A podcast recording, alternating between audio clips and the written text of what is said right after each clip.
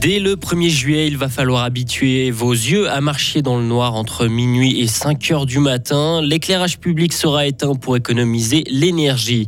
Vous pourriez bientôt avoir un dossier électronique consultable par les professionnels de la santé. La Confédération veut avancer sur le sujet. Et enfin, c'est une boulette qui n'arrange pas l'image de Swiss Basket. Fribourg Olympique n'est pas inscrit à la Champions League. Et la météo avec un temps ensoleillé demain, avec des nuages l'après-midi et des orages dans les Alpes. Il va faire de 27 à 30 degrés. Voici le journal de Hugo Savary. Bonsoir. Bonsoir Rio, bonsoir à toutes et à tous. Nuit noire ou presque à l'avenir dans le canton de Fribourg. L'éclairage public devra être éteint entre minuit et 5 heures du matin. Les communes qui le peuvent doivent prendre cette mesure dès le 1er juillet. Celles pour lesquelles la mesure est compliquée ont 5 ans pour mettre aux normes leur éclairage public. Mais n'est-ce pas risqué d'éteindre la lumière, notamment pour la sécurité des passants ou les cambriolages? Serge Boschung est le chef du service de l'énergie du canton l'analyse de la sécurité à ce niveau-là a été déjà faite à, plusieurs endroits, hein, que ce soit en Suisse ou même à l'étranger.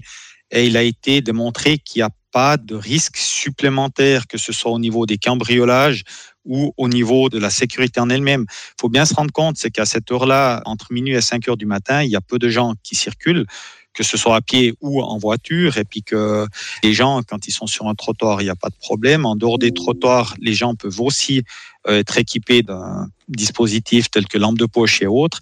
Et si les communes partent avec un éclairage dynamique, il y aura toujours un éclairage là où il y a la personne. Précisons que les enseignes publicitaires ou les éclairages dans les magasins doivent être éteints depuis le 1er juin, entre minuit et 5 heures du matin.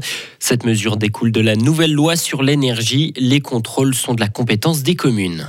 Un radar a été attaqué par un automobiliste à Bulle. Selon l'enquête, l'homme a été flashé mi-juin au milieu de la nuit. Il décide alors de faire demi-tour et de s'en prendre au radar à l'aide d'un marteau.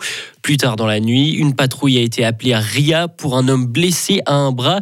Il s'est avéré qu'il s'agissait du même individu qui s'en était pris à la machine. Il était sous l'emprise de l'alcool. L'homme a reconnu les faits. Les dommages sur le radar sont estimés à plusieurs milliers de francs. Le dossier électronique du patient doit aller de l'avant. Le Conseil fédéral a décidé aujourd'hui de mettre en consultation une révision totale de la loi. Un dossier électronique sera ouvert automatiquement et gratuitement pour chaque personne domiciliée en Suisse, mais il sera possible de refuser. Tous les prestataires de soins seront obligés de participer, y compris les médecins et les pharmaciens. Jusqu'à présent, seuls les hôpitaux, les maisons de naissance et les EMS doivent utiliser le dossier électronique. Résultat, seuls 20 000 dossiers ont été ouverts dans toute la Suisse depuis janvier janvier 2022. Les explications du ministre de la Santé, Alain Berset dans la démocratie directe que nous connaissons pour, euh, dans le fond, avancer, avoir l'accord et le soutien de beaucoup d'acteurs du domaine de la santé qui étaient, il faut le dire, très réservés. On a dû faire beaucoup de compromis.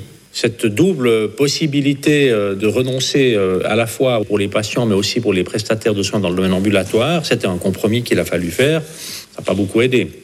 Et euh, le fait qu'il n'y ait aucune sanction pour euh, les prestataires du domaine du stationnaire qui doivent s'affilier mais qui ne le feraient pas, ça n'a pas aidé non plus. Donc on est en train d'essayer de, sur la base de ce qui n'a pas fonctionné, d'améliorer les choses. Aujourd'hui déjà, il est prévu que le dossier électronique appartienne aux patients. Chacun peut décider qui a accès à ces données et vérifier qui les a consultées. Le nouveau patron du département fédéral des affaires étrangères est un fribourgeois. Alexandre Fazel a été élu secrétaire d'État du DFAE. Il avait déjà été en poste à Canberra ou encore à Ottawa. Et plus récemment, en 2017, il avait été nommé ambassadeur de Suisse à Londres. Il prendra ses fonctions le 1er septembre. Il s'occupera notamment de la guerre en Ukraine ou encore du travail au sein du Conseil de sécurité de l'ONU. La Suisse élargit sa liste de sanctions contre la Russie. Une centaine de nouveaux noms y ont été ajoutés. La Confédération a rejoint la mesure de l'Union européenne de la semaine passée. Et parmi ces noms, il y a des personnes, des entreprises et des entités qui soutiennent la déportation illégale d'enfants ukrainiens vers la Russie. Des membres de l'armée ou du groupe Wagner sont également ciblés. Gros coup dur pour le Fribourg Olympique. Le club ne pourra pas jouer les qualifications de la Ligue des Champions alors que c'était un des objectifs. En cause, une grave erreur de Suisse Basket. La fédération helvétique a en effet envoyé un mail à la mauvaise adresse, le tout sans demander d'accuser de réception. Et la conséquence a été cruelle. Le champion de Suisse en titre ne figurait pas dans la liste des équipes inscrites. Alors quelles sont les solutions envisagées désormais par Olympique?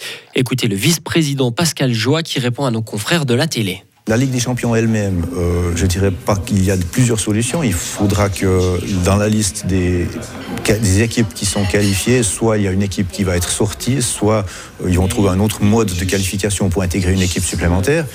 Euh, là, on n'est pas sous contrôle de cette, chose.